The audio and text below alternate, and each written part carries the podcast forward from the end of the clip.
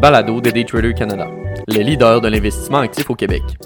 Avant de commencer, petit avertissement. Le contenu de ce balado, les données financières et économiques, incluant les codes boursières ainsi que toute analyse et interprétation de celles-ci, sont fournis à titre d'information seulement. En aucun cas, elles ne doivent être considérées comme étant une recommandation ou un conseil d'acheter, de vendre, de vendre à découvert ou poser tout autre acte envers toute valeur mobilière, tout instrument dérivé ou tout actif ou classe d'actifs quelconque. Bonne écoute! Quand acquisition rime avec régulation.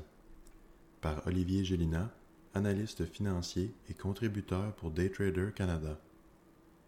Cette semaine, nous laisserons de côté le lugubre marché financier traditionnel, de même que l'économie ralentie, afin de regarder ce dont les dernières annonces de fusion, acquisition ou consolidation ont en réserve. Commençons d'abord avec une transaction bien connue localement qui a également fait l'objet d'un billet à la fin de 2021.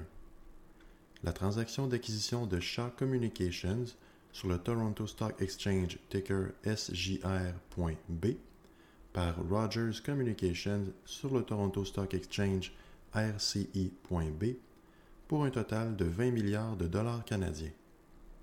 La transaction visant l'achat de 100% des actions de Shaw par Rogers a suscité bien des réactions au niveau des compétiteurs, citant notamment la consolidation du marché et avec elle, une offre globale détrimentaire aux consommateurs canadiens.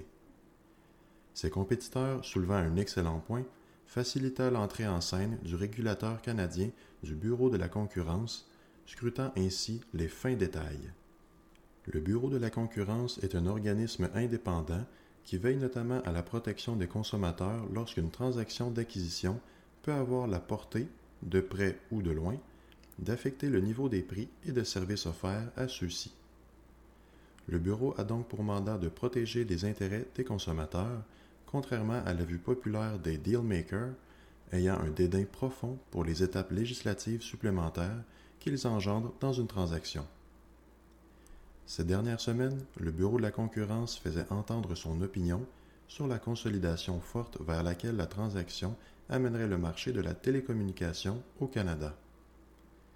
Cette vision non partagée par les exécutifs de Rogers les ont forcés à chercher une solution qui apaiserait le régulateur.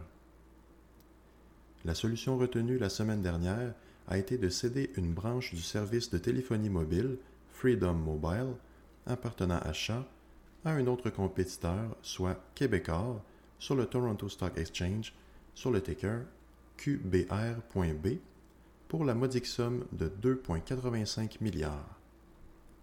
En proposant cette concession, Rogers présente sa bonne foi au régulateur que de prendre considération de son inquiétude.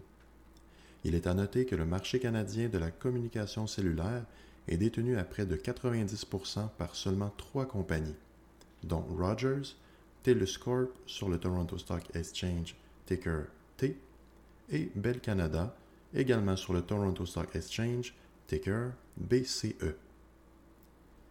Le graphique ci-dessous montre la performance depuis mars 2021 des joueurs majeurs au Canada. La surperformance de 69% de chat est représentative de la prime de 70% proposée lors de son offre initiale.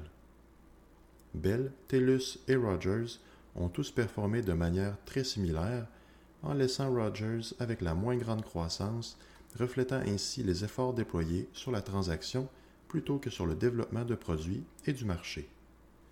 Une seconde transaction d'importance au Canada a fait l'objet de changements majeurs cette semaine. Dye Durham, sur le TSX ticker DND, a soumis une offre révisée pour l'acquisition de Link Administration Holdings sur le Australian Stock Exchange ticker LNK.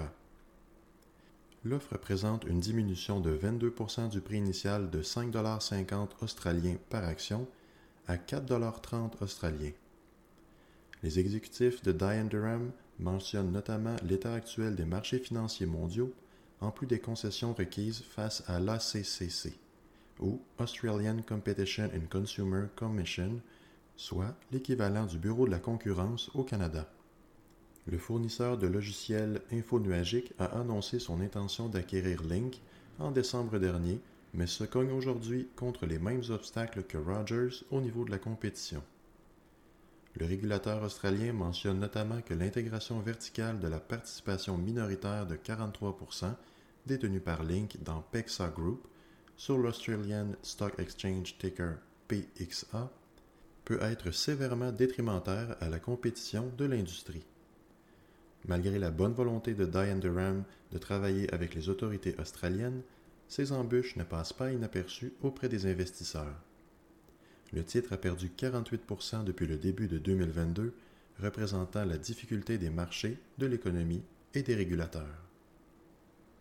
Le dernier regard aux acquisitions de la dernière année s'arrête sur le SPAC, ou Special Purpose Acquisition Corporation, de Donald Trump avec sa nouvellement créée plateforme sociale Truth Social. La transaction fait cependant face à des difficultés quelque peu différentes que les précédentes. Digital World Acquisition Corp, ayant l'intention d'acheter et ainsi rendre publique la plateforme Truth Social, a présenté cette semaine que chaque membre du conseil d'administration aurait reçu une assignation à comparaître, ou subpoena en anglais. La Cour fédérale ayant ordonné ces assignations désire obtenir le même type de document dont la SEC, ou Securities Exchange Commission, a déjà fait la demande. Digital World a également reçu une assignation similaire la semaine dernière à propos de certains individus ainsi que l'implication d'une firme externe, Rocket One Capital, dont un des membres du CA de Digital World est à l'emploi. Ce même membre a annoncé qu'il quitterait son poste d'administrateur, mais que son départ n'était pas relié aux relations ou pratiques de Digital World. Une autre histoire autour de M. Trump qui ne demande qu'à être éclaircie. Dans ce dernier cas, il est évident que les agissements et paroles de l'ex-président n'aident pas à la cause de cette transaction. L'examen minutieux des faits et gestes des individus impliqués est incontournable. Malgré que plusieurs de ces situations soient en développement constant, il devient apparent que plusieurs embûches restent dans le quotidien des équipes s'occupant de ces transactions. Quoiqu'il soit rare aujourd'hui de voir des transactions abandonnées suite aux commentaires du Bureau de la concurrence, ce n'est tout de même pas impossible. Il y a également d'autres événements ayant le potentiel de faire rater une transaction. On peut entre autres penser à la transaction de Cineworld sur Cineplex, dans laquelle une pénalité de près de 1,25 milliard a dû être versée à Cineplex. Plutôt dispendieux pour une transaction abandonnée.